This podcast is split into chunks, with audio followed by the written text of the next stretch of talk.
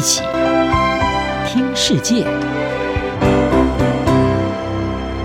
欢迎来到一起听世界，请听一下中央广播电台的国际专题报道。今天要和您谈的是，从十五到二十，同贝里环保之路不改初心。向来以激进环保斗士形象著称的瑞典环境活动家同贝里。自从二零一八年八月每周五独自罢课，在瑞典议会外静坐抗议时，没有人想到这个绑着招牌辫子头、一脸严肃的十五岁女孩，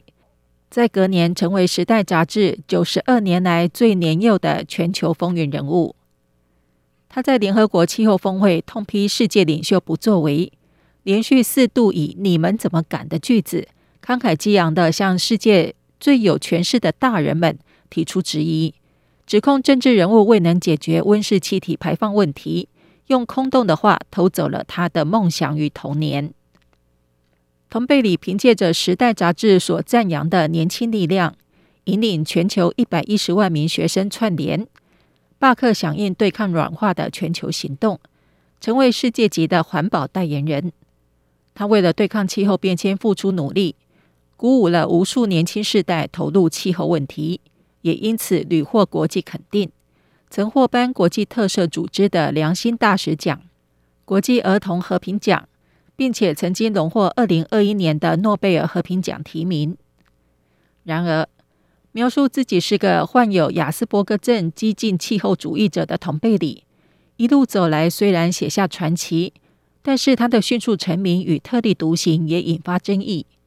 根据英国广播公司报道。澳洲前总理莫里森曾经说，同贝里被气候运动人士所利用。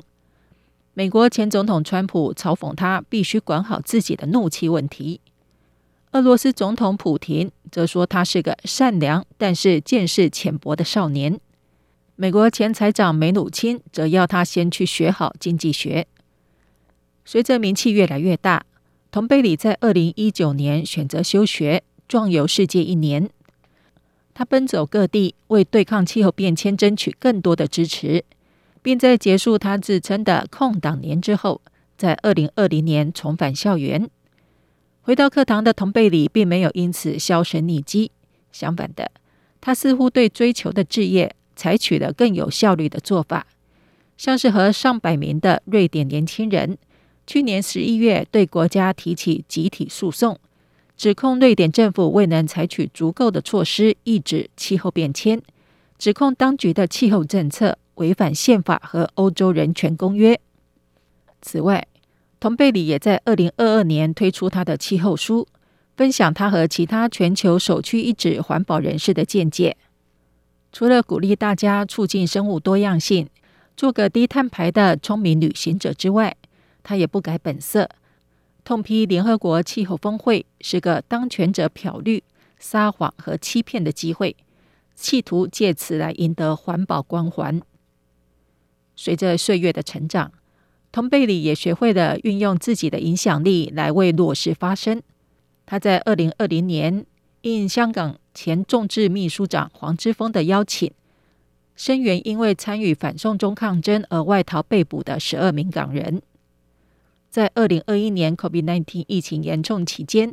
同贝里宣布捐赠十万欧元，支持疫苗全球取得机制的运作，